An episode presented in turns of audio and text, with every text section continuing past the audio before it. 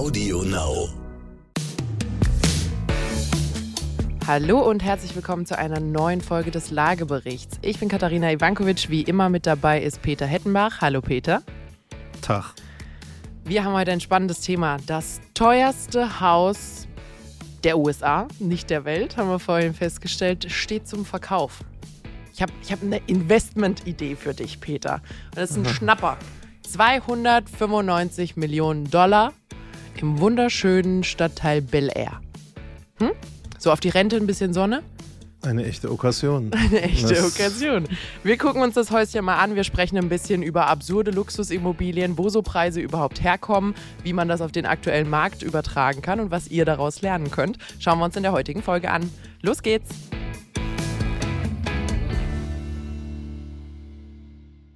So, Peter. Wie viel Eigenkapital braucht man eigentlich, um 295 Millionen Dollar Kredit Na, ich sag mal, aufzunehmen? wenn man zum normalen Sparkessler gehen würde oder bei der Volksbank 30 bis 40 Prozent EK. Oh, schön. Also so 60 bis 80 Millionen solltest du schon mitbringen.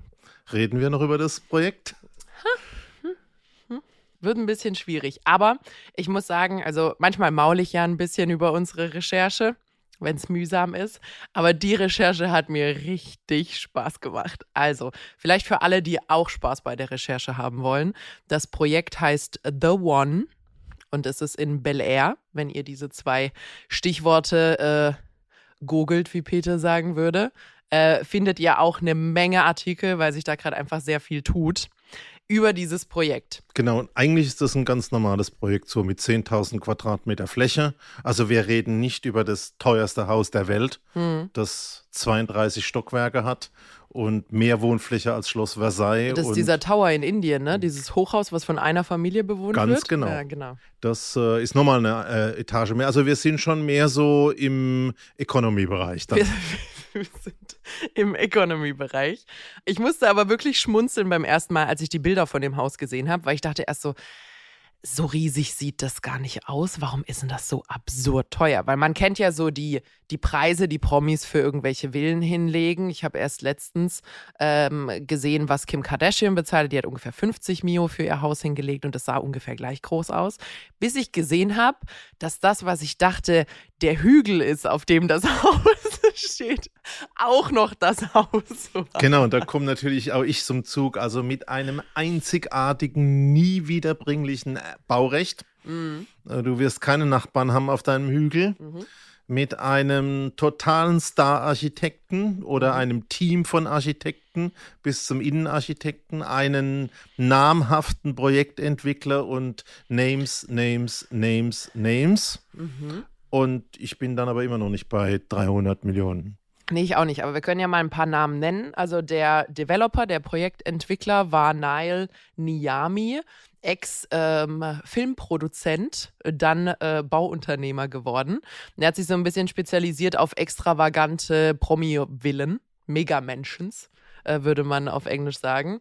Ähm, hat da auch schon wirklich einige, also der ist wohl vor 15, 16 Jahren in dieses ähm, Bauunternehmer-Business gekommen, hat seitdem irgendwie, ich glaube, 23 Häuser fertiggestellt, unter anderem an P. Diddy, Floyd Mayweather, den Boxer, der so absurd reich ist, Calvin Klein. Also Leute mit extravagantem Geschmack. Und der ist auch, das ist auch sein Stil, ultramodern, sehr drüber in, äh, in der Ausstattung. Übrigens, was ich sehr witzig fand, um da vielleicht noch ein bisschen äh, was äh, an deine Liste zu packen, warum das Haus so teuer gewesen wäre. Vielleicht eine schnelle Korrektur an der Stelle. Hier, Mr. Niami, als er das Projekt vorgestellt hat, bevor es fertig wurde, hatte er es als 500 Million Dollar Project vorgestellt. Also 500 Millionen, nicht 295. Wir erklären auch gleich, wo der neue Preis herkommt. Und in diesem 500 Millionen Projekt sollte unter anderem also es ist designt von Paul McLean, Star-Architekt, äh, mit dem er auch schon vorher gearbeitet hat. Und hätte unter anderem einen Raum haben sollen, in dem nichts anderes ist als ein Riesenaquarium für Quallen, für irgendwelche bunten, exotischen Quallen. Einen Raum, in dem nichts anderes ist als frische Blumen, immer frische Blumen. Einen permanent gefrorenen Raum mit einer Eisbar. kann, man, kann man sich auch Also es klingt überlegen. alles nach Economy. Ähm, total, total einen Candy Room ähm, und natürlich einen privaten Inhouse-Nachtclub. So. Außerdem noch irgendwie eine 50 Auto große Garage. Also 50 Autos ist schon ein Statement. Ein Moment, was hatte ich jetzt hier gerade noch? Eine vier, wie sagt man das denn? Eine Bowlingbahn mit vier Bahnen. Also schon nicht so eine kleine, die man vielleicht aus den, aus den Kellern von irgendwelchen Gaststätten kennt. Eine riesen Bowlingbahn, ein Olympi also in olympischer Größe ein Indoor Swimming Pool. Und draußen hat er jetzt übrigens auch fünf Infinity Pools nochmal dran. Also alles so der gesamte Stil des Gebäudes ist mehr, mehr, mehr, größer, Also komm mal weiter, höher. aufs Wesentliche 21 Zimmer, was ich Mhm. geil fand, 42 Bäder. Aber dann kannst du, weißt du, wenn man sich ein Zimmer teilt, hat jeder sein eigenes Bad. Ja, also ich brauche ja morgens mit meiner Frau auch Sozialabstand, aber nicht reden, der wäre genau. da gewährleistet, auf jeden Fall. Und ähm, was mich natürlich auch dann interessiert und ähm, zum Schluss dann auch ein bisschen zufriedener gemacht hat. Selbstverständlich sind in diesen rund 300 Millionen auch noch jede Menge Kunst drin und natürlich die Möbel und das Konzept und die Ausstattung. Also es ist ja nicht nur die Backsteine oder es sind ja nicht nur die Backsteine. Richtig, also das Haus, vielleicht müssen wir jetzt ein bisschen in die Historie des Hauses. Also, ähm, das war jetzt knapp acht Jahre im Bau. Ist eins der größten Privatbauprojekte, die da jemals gemacht wurden für ein Privathaus. Übrigens ungefähr zweimal so groß wie das White House in äh, Washington. Also so ein bisschen als Orientierung, äh, über was für einen Oschi man da spricht.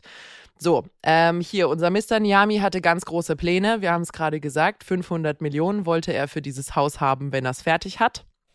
Aber Falls er es fertig kriegt, wäre Sind wir doch ganz ehrlich, wer will denn schon die Nummer zwei sein? Wenn schon, machen wir höher, schneller weiter und America first. America First und dementsprechend das teuerste Privathaus, eines der größten Privathäuser und gleichzeitig wäre es auch tatsächlich der größte Immobiliendeal bei einem Privathaus ever gewesen. Aktueller Platzhalter übrigens äh, ein 238 Millionen Dollar New York City Penthouse. Kann man sich mal gucken. Also die USA sind ein bisschen irre, was ihre Immobilienpreise angeht. So, Mr. Niami war da fleißig am Bauen. Und wie das halt oft ist bei Bauprojekten, Verzögerungen und Krisen und Pandemie. Und das größte Problem bei Bauprojekten ist ja Zeit und Geld, wie bei vielen anderen Projekten auch. Wenn es immer später wird, wird es auch immer teurer. Je länger du wartest, bis du es verkaufen kannst, desto mehr musst du vorstrecken als Bauunternehmer an der Stelle. Das heißt, die sind da irgendwann ein bisschen in Geldnot geraten. Ähm, ja, long story short. Das Unternehmen von Mr. Niami ist mit knapp 165 Millionen Dollar Schulden bankrott gegangen. Also die haben Insolvenz angemeldet und besagtes Haus wird jetzt versteigert. Also das ist kein Promi-Secret-Sale, kein offener Verkauf, kein gar nichts. Das geht jetzt im Februar in die Versteigerung. Und da hat man quasi gesagt, wir verkaufen das Haus so, wie es jetzt ist. Alles, was drin ist, alles, was nicht drin ist, äh, da machen wir jetzt nicht mehr viel dran, sondern das wird jetzt mit allem drum und dran verkauft. Und der erste Preis, bei dem man quasi dann die Versteigerung beginnt, sind diese 295 Millionen Dollar. Also so eine Art Bauruine, was man so manchmal von Mallorca kennt. Total, totale Bauruine. Ist wohl noch ganz gut in Schuss. Absurd, oder? Ja, ich finde es Wahnsinn, wobei ich glaube, das ist halt schon irgendwie eine andere Etage, in der normale Leute denken. Mhm. Und wenn ich sowas höre wie 21 Zimmer und 42 Bäder, ähm, muss man halt auch sehen, dass normalerweise das nicht nur das Unikat ist, was da zählt, sondern es ist dann im Regelfall auch sowas wie ein Privathotel, was äh, für Business genutzt wird, um Geschäfte zu machen, wo man seine Partner einlädt. Das klingt sehr Ähm, dubios, wie du Oh, das und die Partner, ähm, die kommen dann mit 20, 30, 40 Autos. Mieten die dann- sich da stundenweise ein? Ähm, das hast jetzt du gesagt. Ähm, aber ich fand äh, auch mal interessant, ich habe dir erzählt, äh, ich habe verschieden äh, teilgenommen an Exkursionen bei solchen Objekten, ähnlichen Objekten, auch in Mallorca.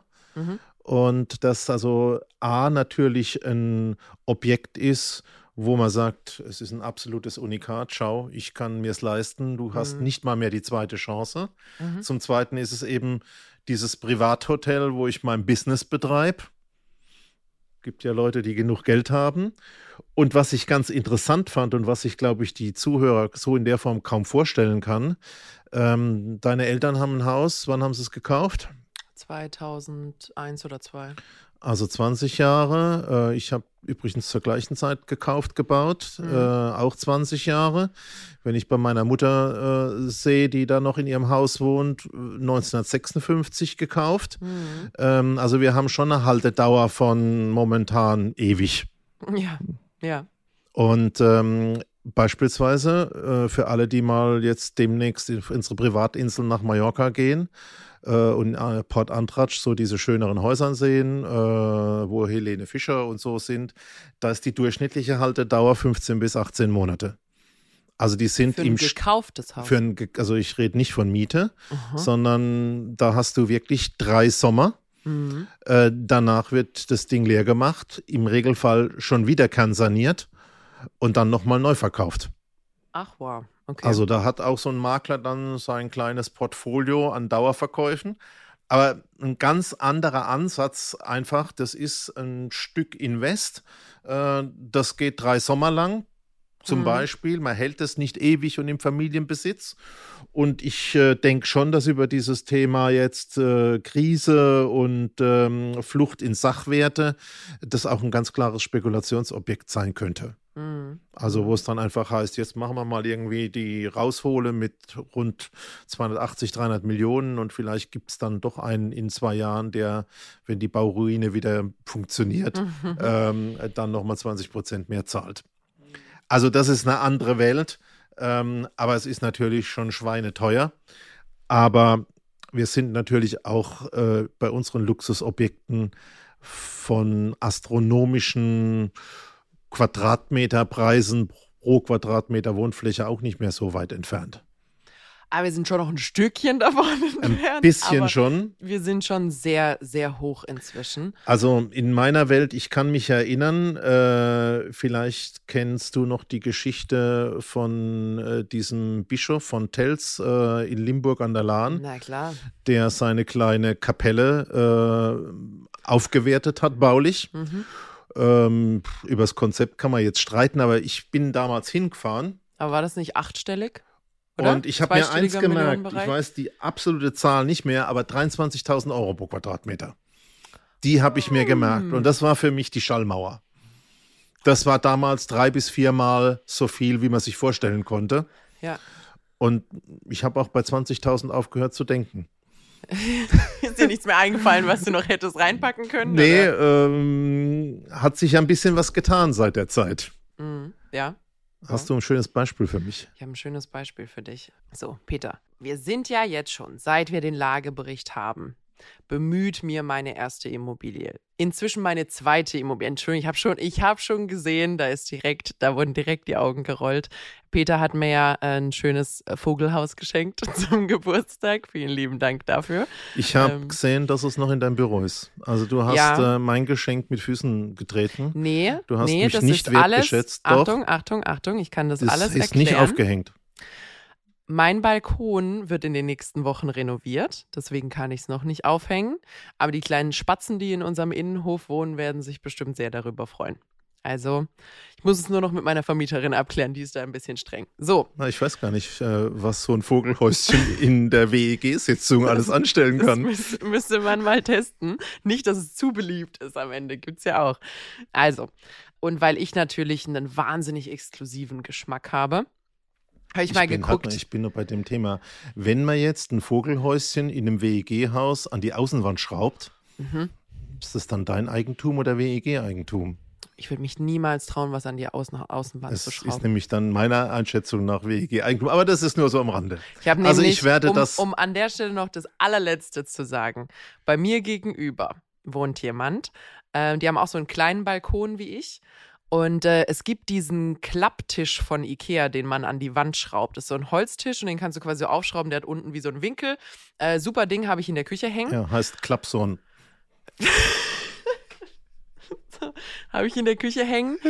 Hat, wenn ich noch richtig im Kopf habe, fünf ziemlich dicke Schrauben, die es braucht, damit es halbwegs belastbar ist.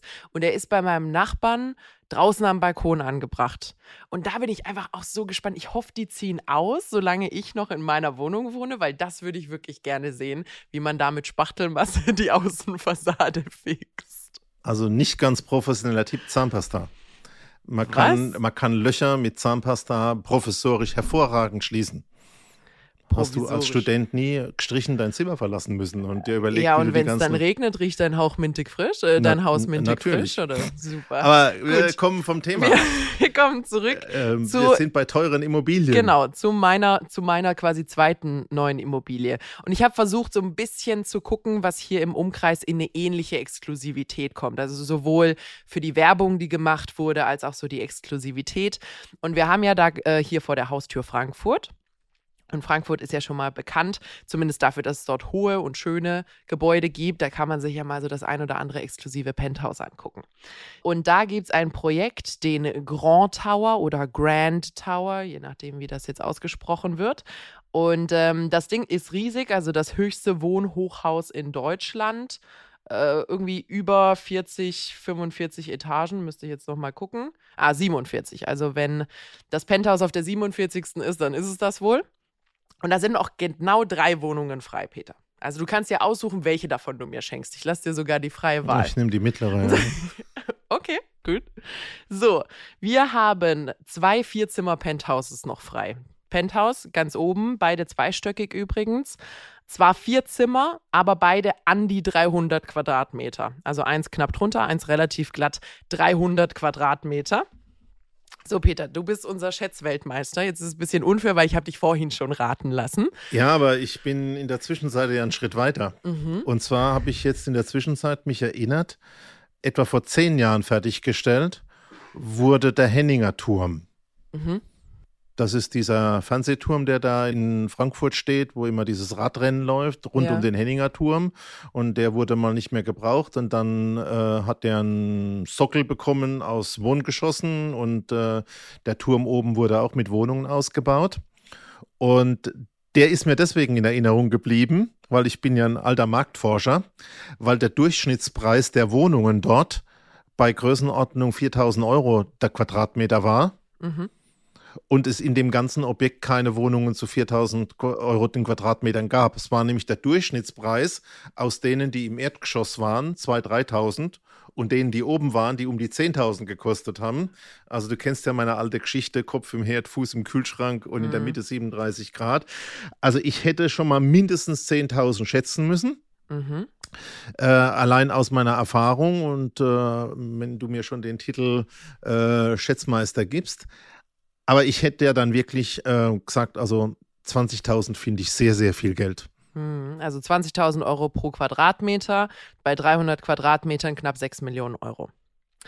So, da müsstest du jetzt nochmal ungefähr 50 Prozent aufschlagen. Also wir sind bei dem größten Penthouse, 300 Quadratmeter, bei 9, also übrigens 9.115.200 Euro. Finde ich schön dass die 200 Euro an der Stelle irgendwie noch wichtig waren. Ja, das ist kalkuliert. Ähm, aber Peter, wenn du nicht ganz so viel Geld für mich ausgeben willst, ich will ja hier deine Großzügigkeit auch nicht ausnutzen. Es ist auch noch eine Zweizimmerwohnung frei im 45. Stock, also fast ganz oben. 90 Quadratmeter, zwei Zimmer für 1,8 Millionen. Also da sind wir vom Quadratmeterpreis wieder ein bisschen runter. Das ist so etwas über 20k. Aber Wahnsinn, ne? 20, Aber 30, absurd. 40k. Mhm. Also mhm. ich werde für dich nochmal in der Zoohandlung schauen am Wochenende. Das scheint mir erschwinglicher. Bitte kein Hamsterhäuschen oder so. Bitte kauf mir keinen Hamster. Ich verrate nee. dir nicht, was meine nächste Idee ist. Nee, aber ich finde ja, also ich meine, das Projekt ist schön. Das Projekt hat Prestige, braucht man uns jetzt gar keinen Hehl draus machen. Und ich denke, wenn du in Frankfurt sagst, dass du in dem Ding wohnst, wenn es soweit ist, äh, werden sich bestimmt einige Köpfe umdrehen. Aber man muss ja schon mal fragen, was hat's denn mit solchen absurd hohen Summen auf sich?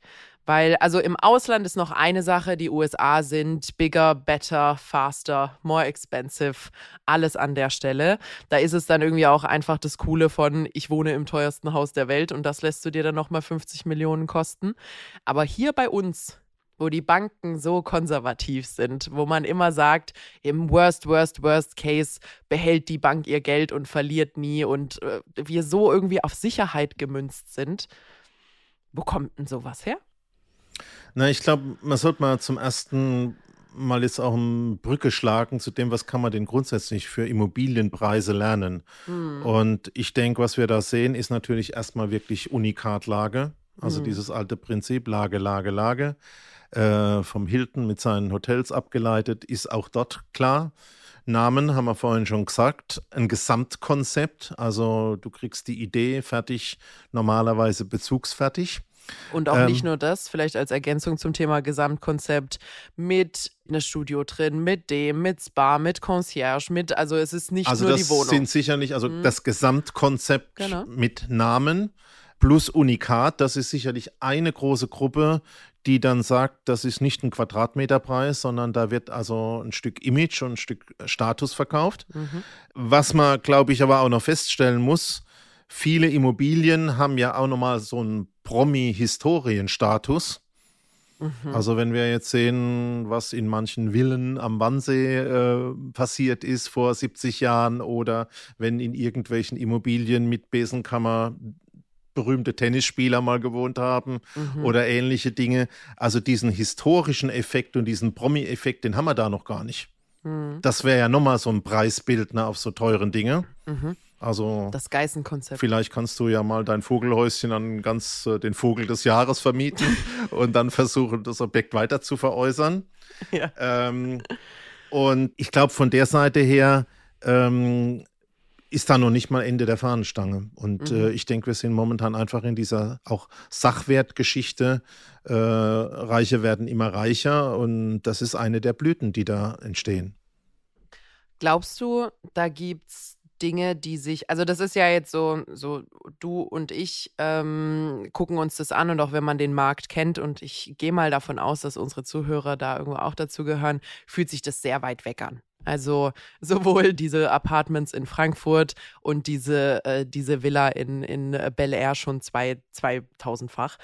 Was lässt sich denn daraus ableiten für uns Normalos? Was, wenn ich Omas altes Haus verkaufen will, wenn Oma ihr altes Haus verkaufen will? Kann ich, kann ich aus solchen Entwicklungen was lernen oder ist das eine, eine ganz andere Sphäre, in der man da unterwegs ist? Also ich glaube, ein Punkt ist angesprochen, sowas wie Lage, Lage, Lage und ein berühmter Architekt äh, und ein gesamtes Konzept. Das sind schon mal auch Punkte, die treffen auch auf eine Villa im Grunewald zu oder äh, im Nobelviertel von Hamburg oder sonst wo.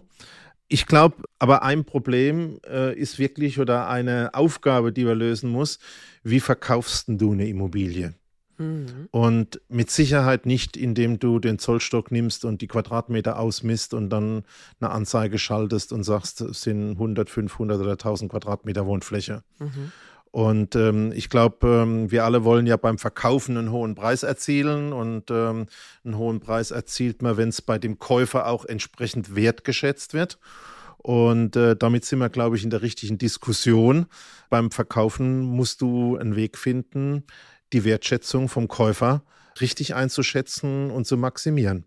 Dann wirst du auch einen maximalen Verkaufspreis kriegen, bei dem sich der Käufer nicht mal über den Tisch gezogen fühlt, weil es ist es ihm ja wert. Und ich glaube, das ist die Aufgabe. Und ich glaube, die kannst du selber kaum machen. Also vielleicht noch ein bisschen kurze, kurze Ergänzung, bevor wir an das Aber gehen hat jetzt ein bisschen abstrakt geklungen, so wie du es beschrieben hast, aber wenn ich es richtig verstehe, ist es das alte, du musst das Gefühl, das Erlebnis, die potenzielle Zukunft in diesem, in dieser Immobilie verkaufen. Also du stehst nicht da und sagst, schauen Sie mal, das ist die Sitzecke, die steht da seit 50 Jahren, sondern sie sagen, schauen Sie mal, das ist die große offene Küche, können Sie sich richtig vorstellen, hier können Sie Frühstück vorbereiten und die Kiddies sitzen morgens hier alle zusammen, bevor es zur Schule geht. Das heißt, es geht darum, ich male diese Zukunft, ich verkaufe dieses Erlebnis. Ganz genau. Okay. Also da fängt jetzt mal der Verkaufsprozess an. Also wir mhm. Wollen die Wertschätzung beim Käufer haben. Mhm. Sonst äh, ist das ein Deal, bei dem einer unglücklich ist. Ja. Ähm, und ähm, naja, äh, sollte man, glaube ich, nicht dran arbeiten. Und jetzt kommt genau das. Ein privater Verkäufer ohne eine, ich sag mal, fachliche Marketingberatung. Mhm. Das ist ein wichtiger Aspekt, den beispielsweise ein Makler haben sollte. Mhm. Da braucht noch ein paar andere, können wir nachher nochmal sagen. Ist wirklich dieser Punkt, der, wo drin wohnt, würde immer Vergangenheit verkaufen. Schauen Sie, das ist der Vorgarten. Die Gartenzwerge, die da drin stehen, die haben mein Mann und ich in einem Urlaub in Südtirol besorgt. Die stehen jetzt da seit 20 Jahren. Und wenn du sagst, das machen wir dann weg, da komme ich mit meinem Cabrio rein, dann mhm. sagt der Alteigentümer, hey, das junge Mädel, kein Respekt vor unseren Gartenzwergen. Was soll denn das? Und äh, so setzt sich das dann fort, wenn du dir dann mal, ich weiß nicht, wie es bei deinen Eltern aussieht, 2000. Ähm, also meine Mutter hat 70, 1970, 1980 ihre Küche edelst eingerichtet. Mhm. Weißt du, wie die aussieht? So wie ich die Oma kenne, in einwandfreiem Zustand. Eiche rustikal, schöne dunkle Balken, mm. ganz was Wunderbares. Mm. In den 70er, 80er Jahren orangene Fliesen. Schön. Mit floralem Muster. Mhm. Also entweder noch 20 Jahre warten und es wird wieder modern oder, wo ich immer sage, nichts, wo man mit einem atomaren Sprengsatz und etwas Dispersionsfarbe lösen könnte. Also das heißt, diese ganzen Themen, das müssen wir dann rausreißen, das ist du, du zerstörst den. Ich glaube, auch ein Alteigentümer sollte bei einer Besichtigung gar nicht dabei sein. Mhm. Der würde wahrscheinlich äh, Rotz und Wasser heulen oder innerlich zusammenbrechen. Und das kannst du natürlich fortfahren. Also über so sieht mein Garten aus und ja. ähm, insgesamt, das sind die Hölzer, mit denen wir die Decken verkleidet haben und die Heizkörper. Also die Eigentümer sehen natürlich ihre Vergangenheit äh, und die lässt sich eigentlich nicht so vermarkten. Es sei denn, du hast wirklich was komplett Historisches aber das ist ein Ausnahmefall. Hast ja. du noch nicht mal bei deiner Immobilie jetzt. Und dann geht es um Zukunft. Und das heißt wirklich, du musst ein Bild erzeugen, dass der, der das kaufen möchte, sich dort wirklich genau wiederfindet und dass er da die Zahlungsbereitschaft hat und natürlich auch die Zahlungsfähigkeit. Mhm. Und da bin ich bei einem zweiten Punkt. Ähm, also ein Makler, ein Verkäufer, ich sage nicht, dass man es nicht selber machen kann, muss aber in jedem Fall diese Zukunftsvision haben. Und das kannst du für jedes Objekt lernen. Damit gibt es mehr Geld. Und der zweite Punkt ist natürlich, nicht jeder, der durch die Tür als Interessent schreitet, ist ein potenzieller Käufer. Mhm. Und ähm, du Kommen hast manche nur zum Guckekauf. Die, genau, das sind die, die, die Seeleute, äh, die sich das nur ansehen wollen, die zum Gucken kaufen kommen, die vielleicht sogar glauben, ey, ich kann das kaufen. Mhm. Und am Samstag machst du eine Besichtigung und äh, da sind fünf Pärchen da und alle sagen, äh, ist jetzt nicht ganz so, aber ich könnte mir die Zukunft so und so vorstellen und wir sind interessiert und wir melden uns am Montag. Mhm. Hat vielleicht der ein oder andere schon mal erlebt. Mhm. Und am Montag ist das Telefon still. Du hast deine Privatsphäre aufgegeben, alle haben deine Nummer, du hast dich komplett durch deine Privaträume geführt, äh, warst glücklich übers Wochenende am Montag. Einige rufen gar nicht mehr an, der andere sagt, du, ich kriege keine Finanzierung. Der dritte sagt, wir können es uns nicht leisten. Der vierte sagt, ich habe was anderes überlegt oder ich habe was anderes gefunden. Ähm, ich glaube, der zweite Punkt neben dieser Vision, was kann denn da in, an Zukunft stattfinden, ist wirklich das Qualifizieren, das Prüfen der Interessenten. Und, ähm, ist auch eine Sicherheitsfrage, oder? Also ich meine, also ich auf jeden Fall. ist eins, aber wenn man sich als äh, Privatanbieter hinstellt und sagt, hören Sie, hier sind meine, hier ist meine Telefonnummer und ich bin immer ab 18 Uhr zu Hause. Und hinter dem Bild ist mein Safe.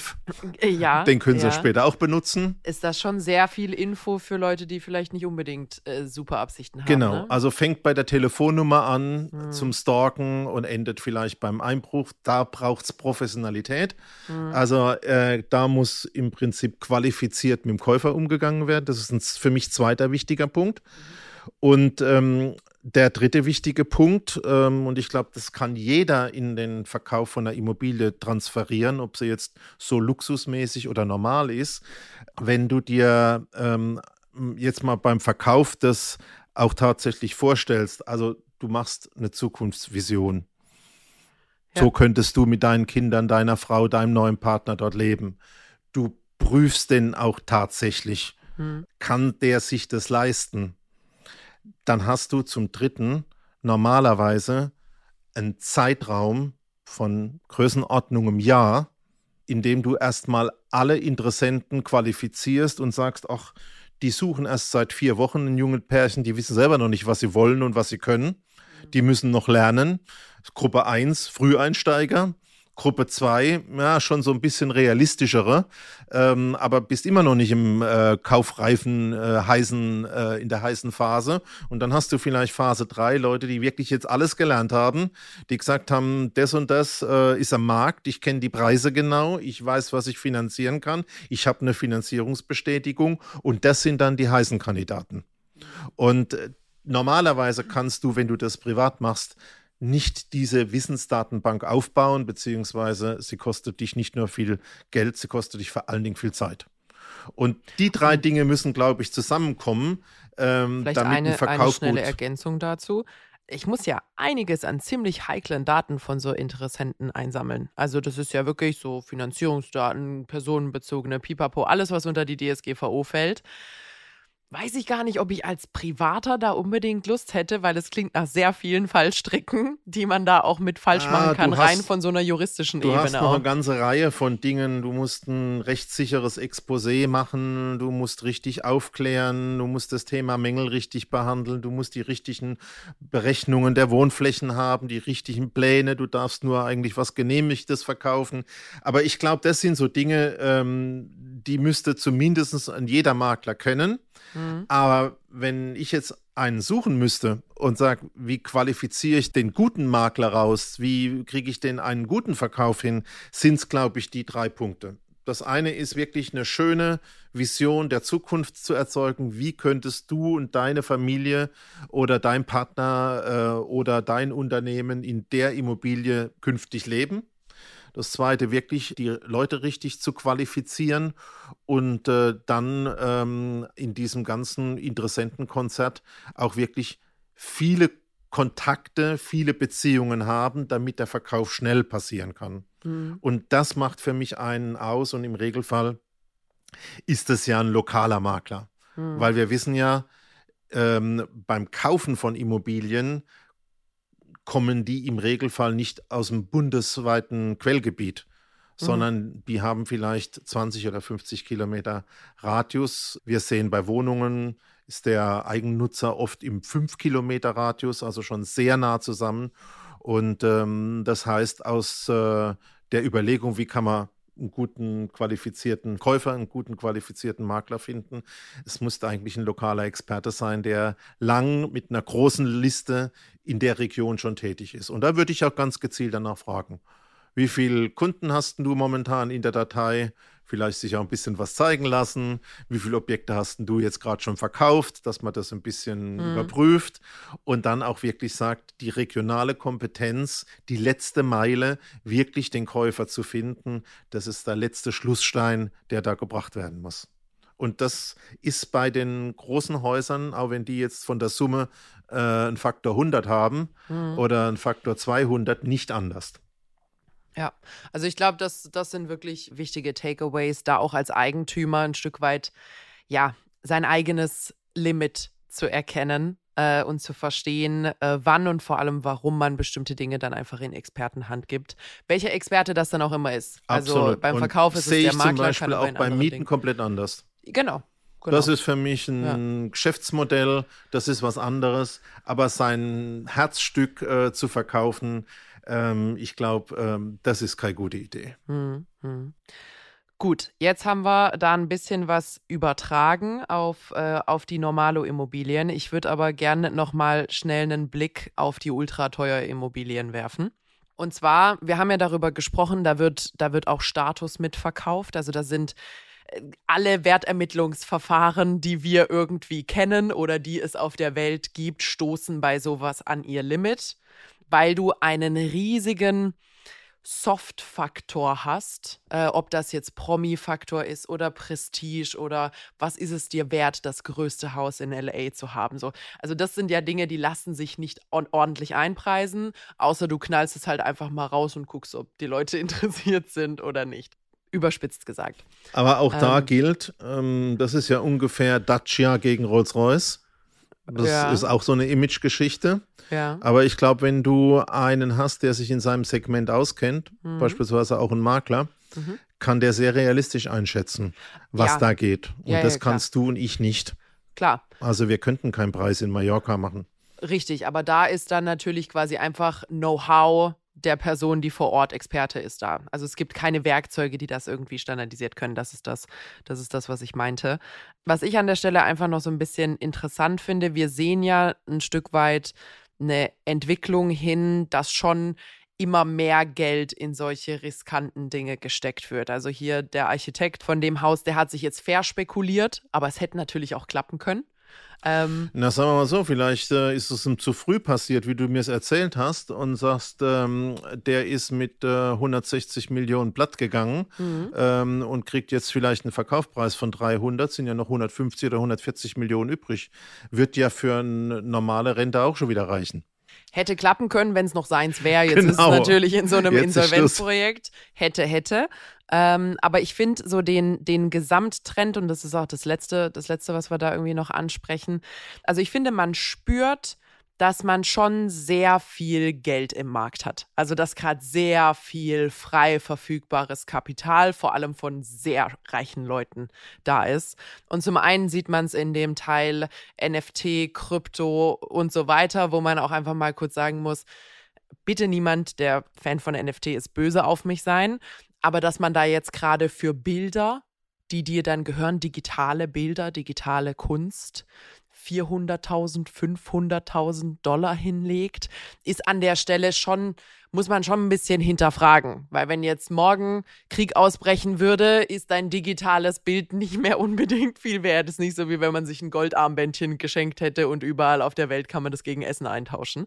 Und irgendwie fühlt sich auch so dieses Immobilienthema, vor allem in diesen reichen, prestigeträchtigen äh, Immobilien, inzwischen auch so ein bisschen schneeballig für mich an. Im Sinne von, also ich finde, ich bin ein bisschen kritisch dem Thema ähm, NFTs und Co. gegenüber, weil ich denke mir, wenn ein System sich nur positiv entwickelt, solange quasi der Influx des Geldes steigt, ist das für mich ein Schneeballsystem. Das ist wie diese Betrüger, Investoren und so, die dann quasi Investor 1 mit der Einzahlung von Investor 2 ausgezahlt haben und so weiter und so fort. Und so ein bisschen den Trend sieht man in den Immobilien, zumindest in dem Segment, gefühlt schon auch.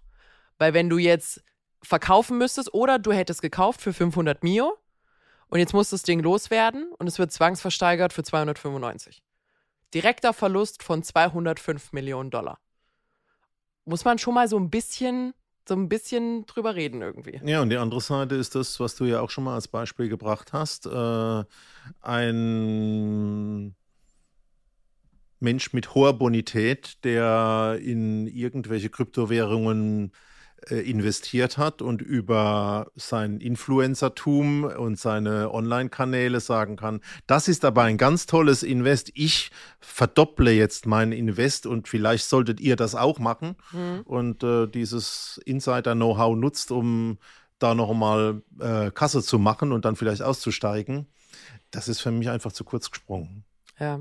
Beziehungsweise, was mich gerade ärgert, ist nicht nur Insider-Know-how, weil gegen Insider-Trading oder ähnliches würde man ja schnell äh, vorgehen können. Es ist eigentlich Marktmanipulation, wenn man Okay. böse sein will.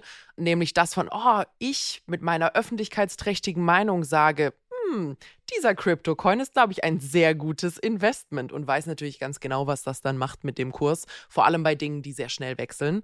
Äh, man sieht es ja ab und an auch bei Elon Musks Tweets äh, wo dann ganz schnell mal plus minus 10, 20 Prozent in seiner Tesla-Aktie sind, je nachdem, in was für einer Laune der Herr Musk an dem Tag war.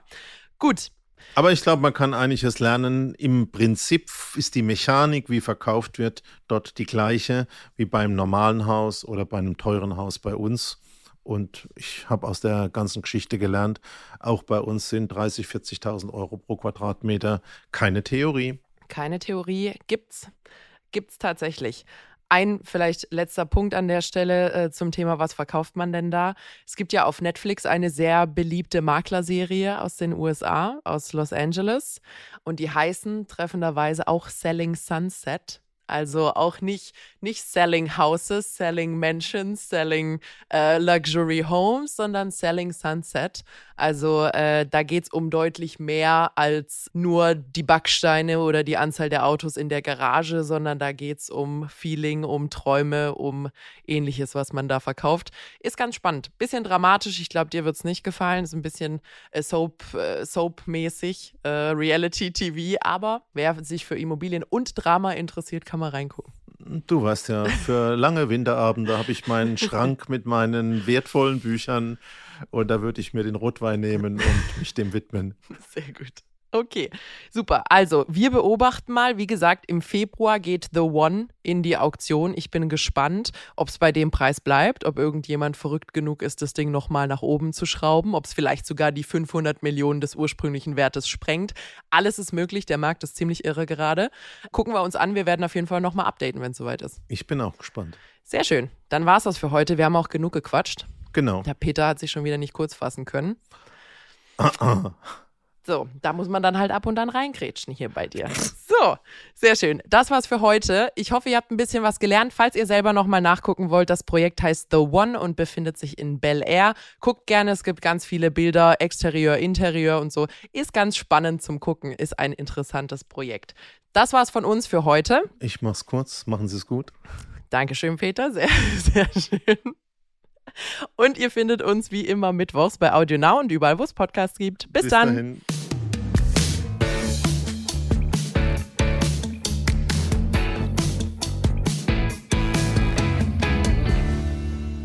Dieser Podcast ist jetzt vorbei, aber wir hätten noch einen anderen Podcast-Tipp. Worum es genau geht, erzählt euch der Host am besten selbst. Hallo, ich bin Michelle. In unserem Podcast heute wichtig geht es nicht nur um die ganz großen Fragen, sondern auch um die Geschichten dahinter. Es geht um Hintergrundwissen und wirkliche Erkenntnisse. Dazu spreche ich mit handverlesenen JournalistInnen, mit SpitzenpolitikerInnen und auch mal mit meinem Opa. Wir wollen, dass ihr fundiert und informiert in den Tag startet. Hört doch mal rein, heute wichtig, auf Audio Now und überall, wo es Podcasts gibt. Audio Now.